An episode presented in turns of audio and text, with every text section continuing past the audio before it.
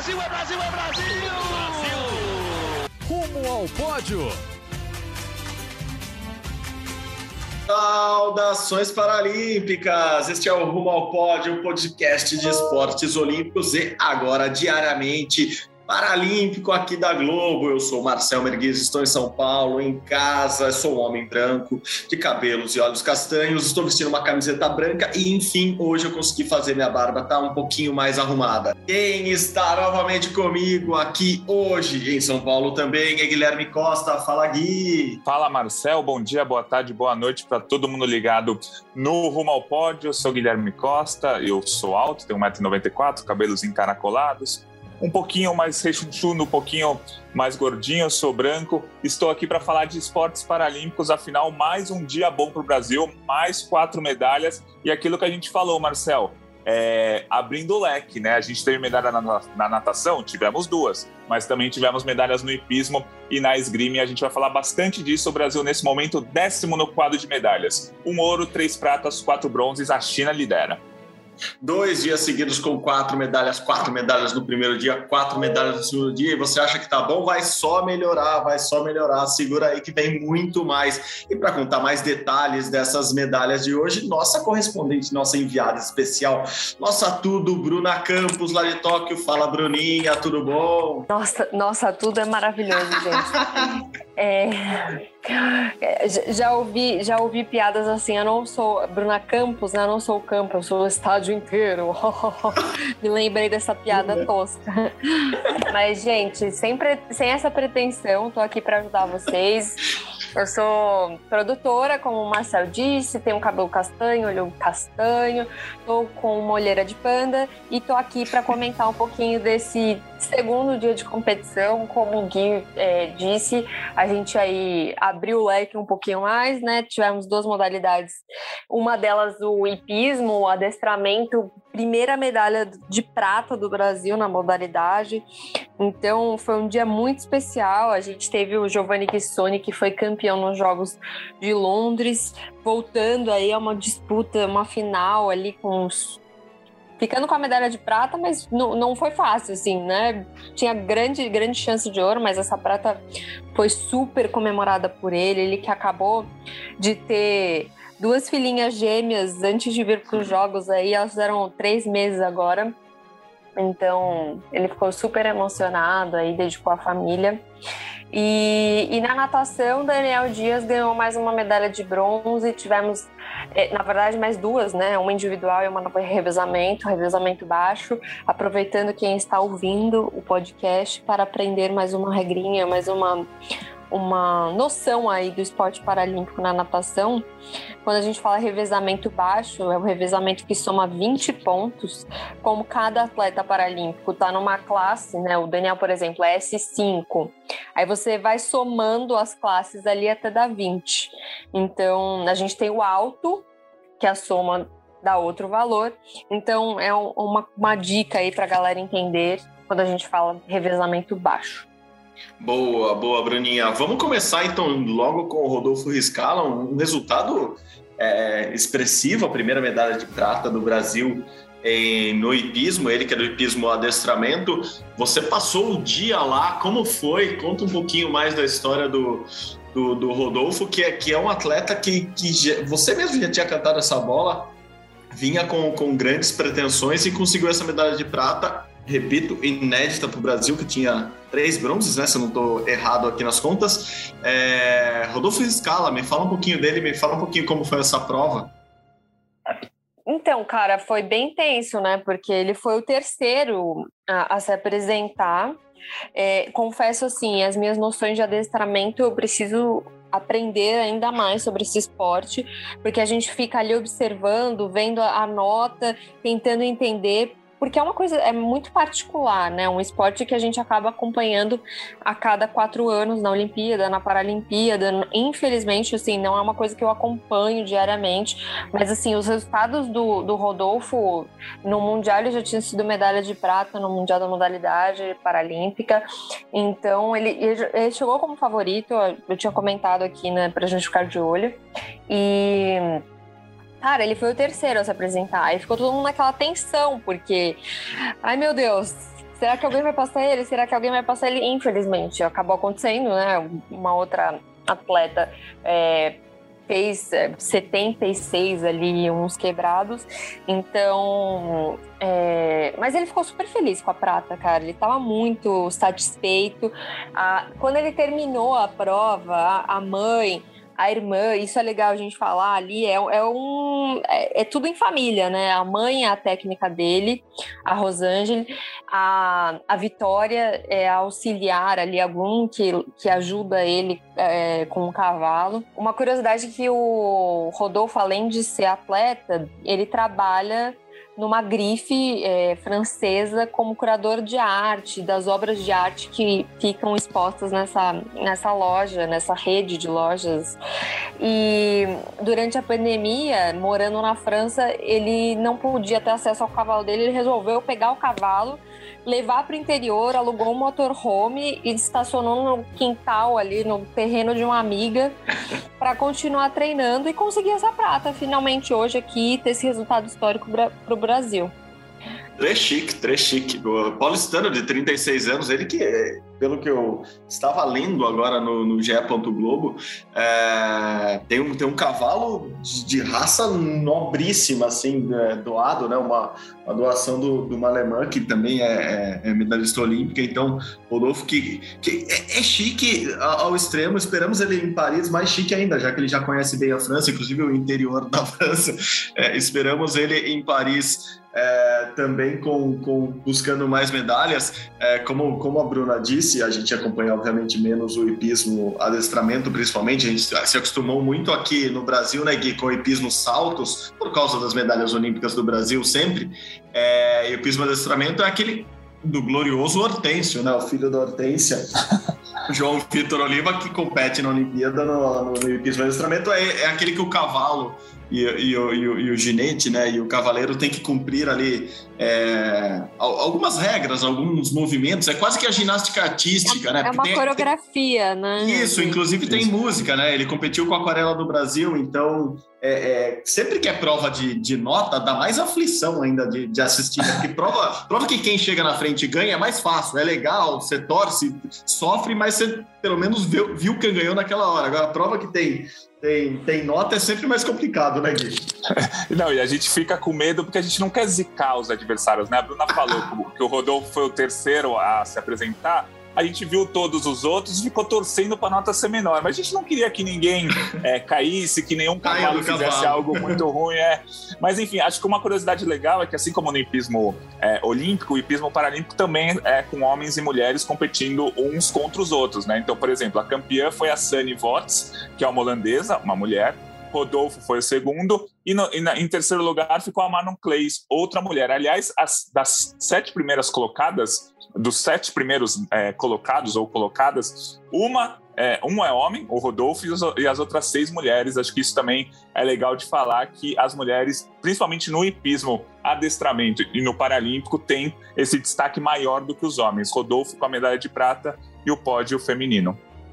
Não, maravilha, maravilha. Bom, passamos pelo, pelo hipismo, que conquistou uma medalha é, muito, muito, muito importante mesmo para o Brasil porque como, como o Gui falou, a gente vai ampliando o número de esportes que a gente ganha medalha, e isso é muito importante. E a outra medalha do dia, a outra medalha muito importante também de prata, veio da esgrima, a esgrima que é em cadeira de rodas, nesse caso, é, na espada, o Giovanni ganhou, ele que já era campeão olímpico, em 2012, ganhou a medalha de prata, Giovanni Guissoni, perdeu para um russo a final, mas eu acho que é mais ou menos naquela linha do Arthur Zanetti. Quando você já tem uma medalha de ouro, eu acho que a responsabilidade, claro, repetir o ouro é sempre grande, mas você ganha a prata e fica mais feliz, mais tranquilo do que quando é o inverso, né? Assim, quando, quando você cai de medalha de prata para bronze, daí você deixa ele ganhar ouro. Então, um, um baita resultado do Giovanni.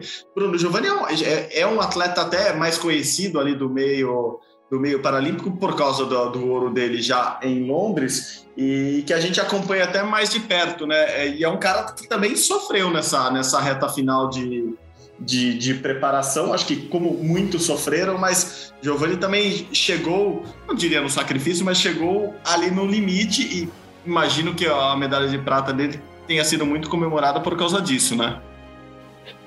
Sim, ele fazia treinamentos em casa, montou ali um, um adversário, um boneco adversário ali para treinar, porque realmente a, a, pandemia, a gente tem essa questão do, dos atletas paralímpicos serem enquadrados como grupo de risco por conta da, às vezes nem porque a pessoa se pegar vai vai ser hospitalizada, mas pela facilidade de contágio, porque você tá com a mão na cadeira, você é cego, você tem que tocar nas superfícies, então é, teve todo esse cuidado para que os atletas voltassem ao treinamento e ele foi improvisando ali na casa dele, ele que é gaúcho, né?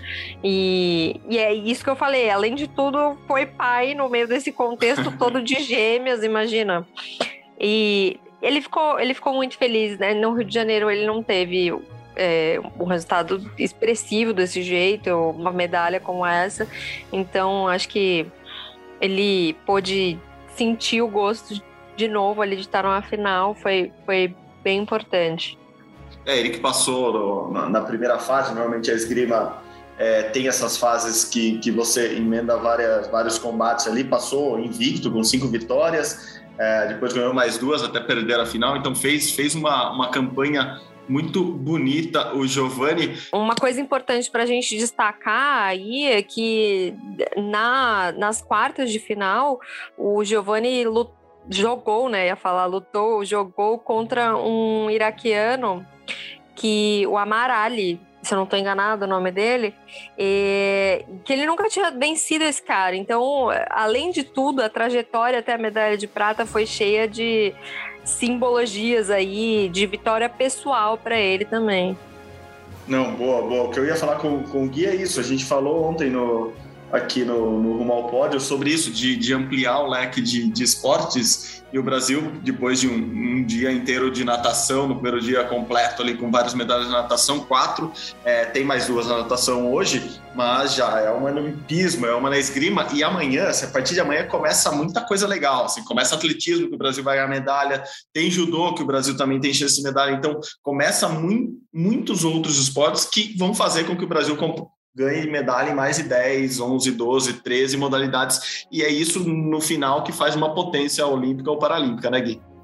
Isso, então, são 22 esportes paralímpicos, o Brasil está representado em 20, e aquela conta que a gente fez, né, que a Bruna me ajudou a fazer, o Brasil tem chance real de medalha em uns 16 ou 17. E a esgrima e o hipismo que estavam nesse bolo é, já conquistaram. Mas é o que você falou, ainda vai vir medalha provavelmente no judô, o atletismo com certeza, claro, vai ganhar medalha. Tem o goalball, tem o vôlei sentado, tem a paracanoagem, enfim, tem muita modalidade ainda para o Brasil estender esse leque. E por enquanto o Brasil é décimo colocado no quadro de medalhas, mas se a gente pegar o total de medalhas, não pegar o ouro, pegar o total de medalhas, o Brasil é oitavo para você ver é, quanto, quanto mais ganhar medalha, melhor e, e, sobe mais no quadro de medalhas pelo total, não só pela, pelas medalhas de ouro. É, exatamente. O Brasil perdeu uma posição ali no quadro de medalhas, por exemplo, para Belarus, né, que tem só duas medalhas, mas são duas medalhas de ouro, as duas conquistadas pelo mesmo atleta na natação.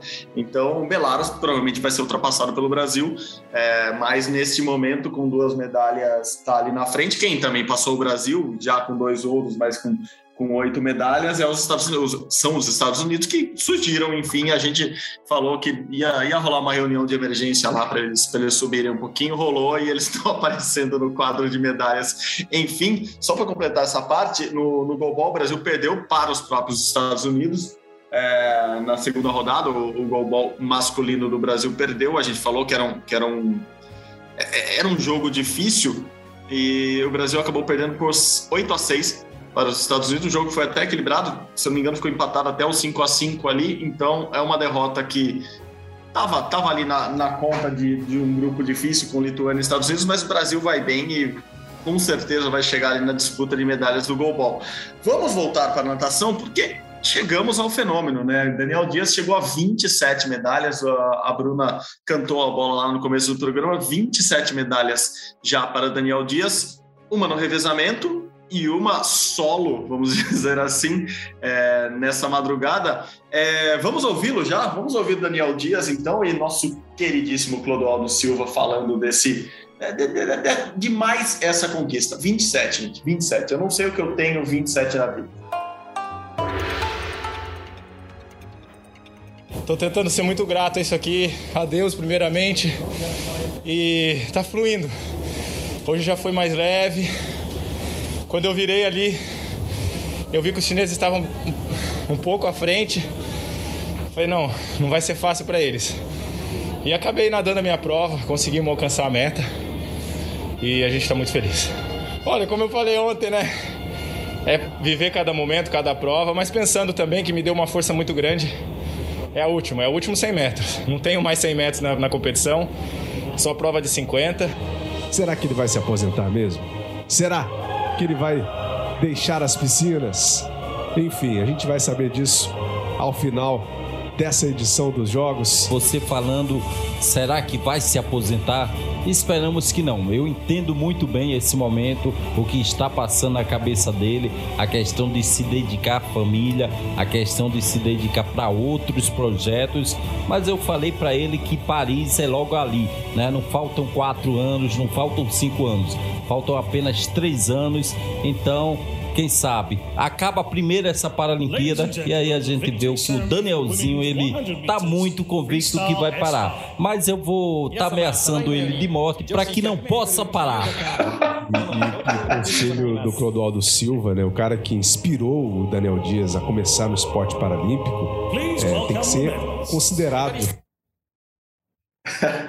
só isso, só olha as ameaças que Clodoaldo faz.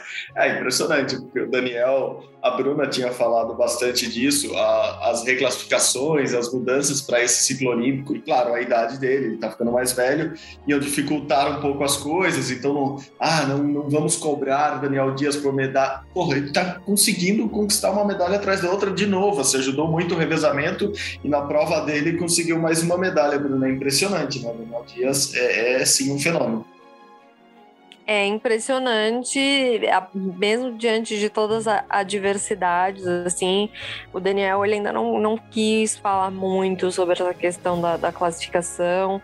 Ele, ele, ele fala assim, ah, isso que está acontecendo, e ele promete que vai, vai tocar nesse assunto depois do dia 1 de setembro, que é quando ele nada a última prova. É, mas assim, todo mundo que está acompanhando e assiste ali, realmente a diferença dele para os atletas atletas, pro atleta da Itália, pro atleta da Espanha, é, é, é uma causa um estranhamento, no mínimo, vamos Sim. dizer, né? Então, ele vai tocar nesse assunto mais para frente, mas é isso, ele tá conseguindo, ele está no pódio. Eu acho assim, é provável que se fosse a classificação original, antes dessa mudança do regulamento, a gente tivesse medalhas de ouro e não de bronze.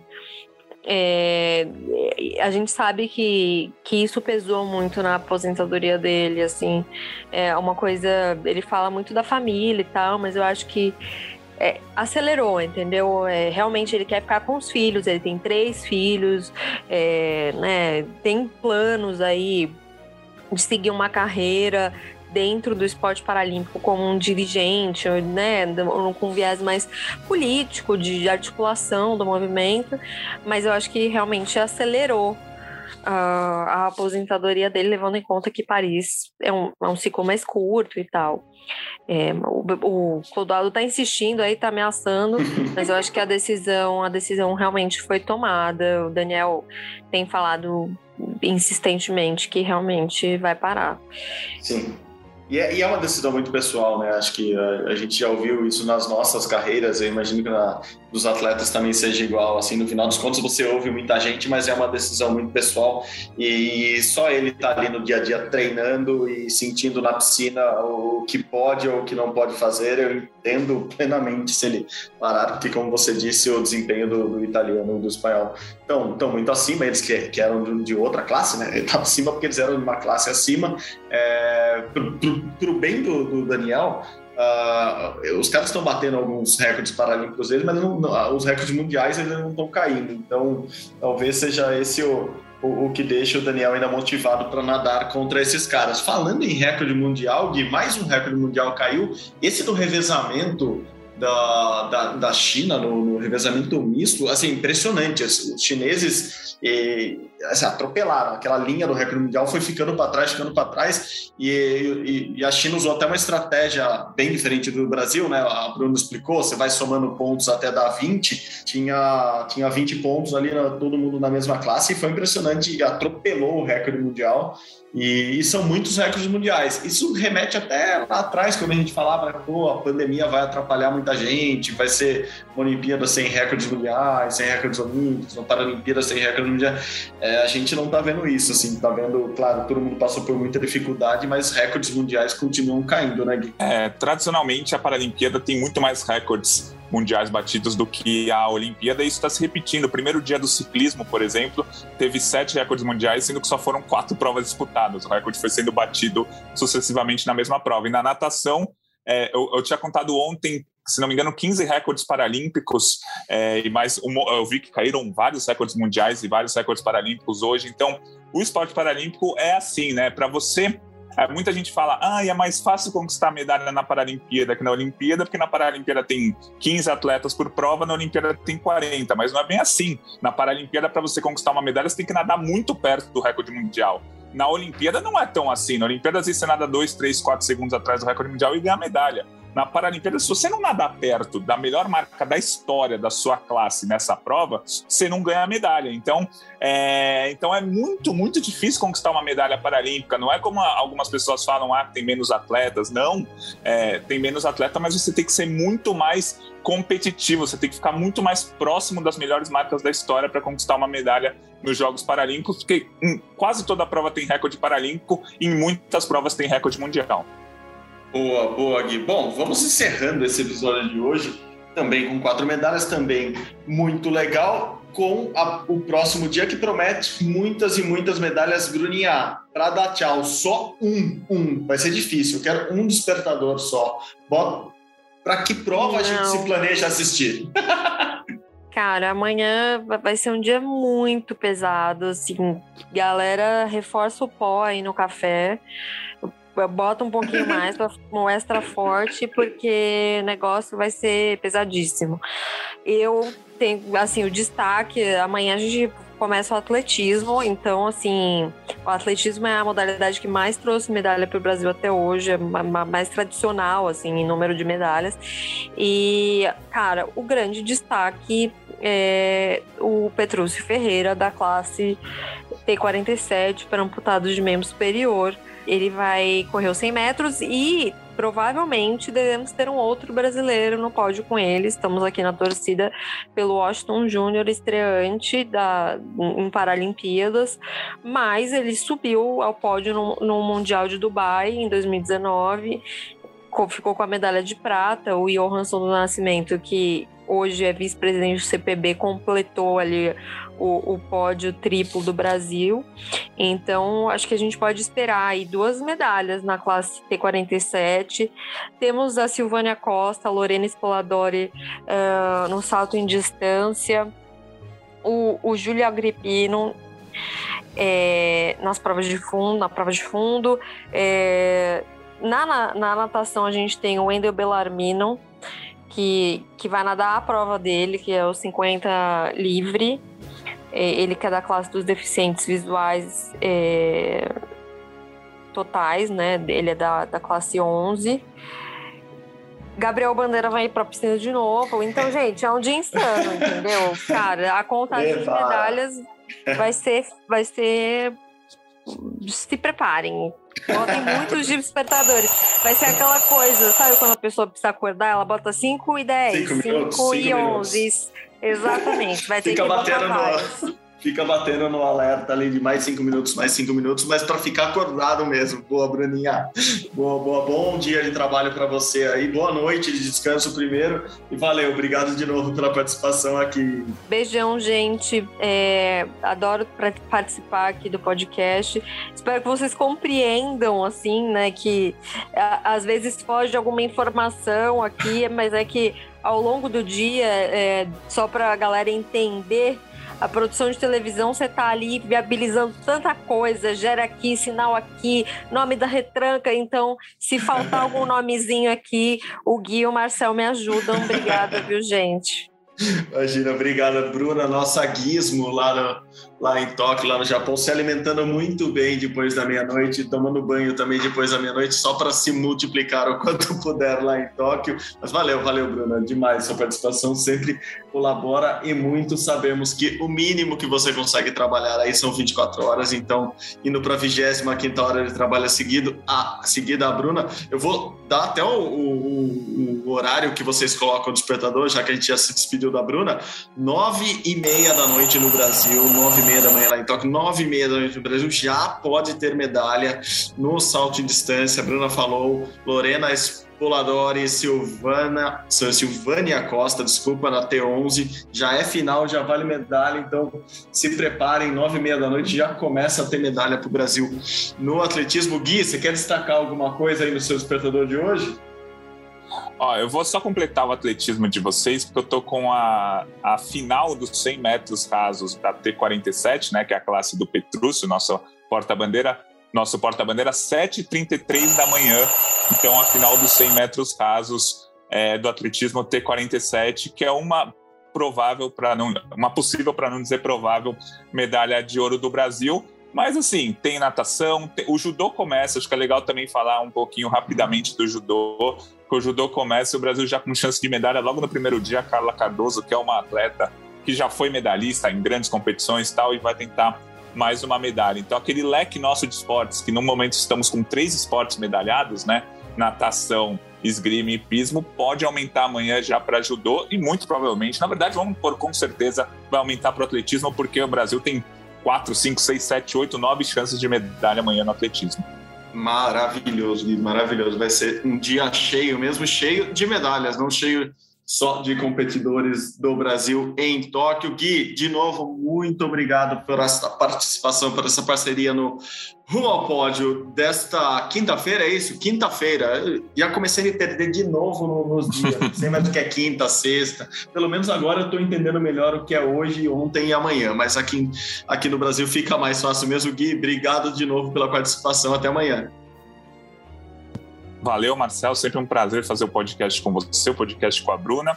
E só para recapitular, o Brasil está em décimo no quadro de medalhas, um ouro, três pratas, quatro bronzes, oito medalhas no total. A China lidera, seguida da Grã-Bretanha e do Comitê Paralímpico Russo. Valeu, Marcel, um abraço. Boa, Gui. Abração, abração. Como vocês sabem, o Rumo ao é uma produção minha, do Guilherme Costa e da Bruna Campos. A edição é de Maurício Mota, a coordenação de Rafael Barros. A gerência é de André Amaral. Você encontra o nosso podcast lá no GE.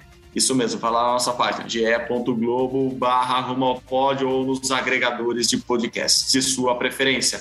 Muito obrigado pela companhia novamente. Até amanhã, pessoal. Saudações paralímpicas. Tchau, tchau.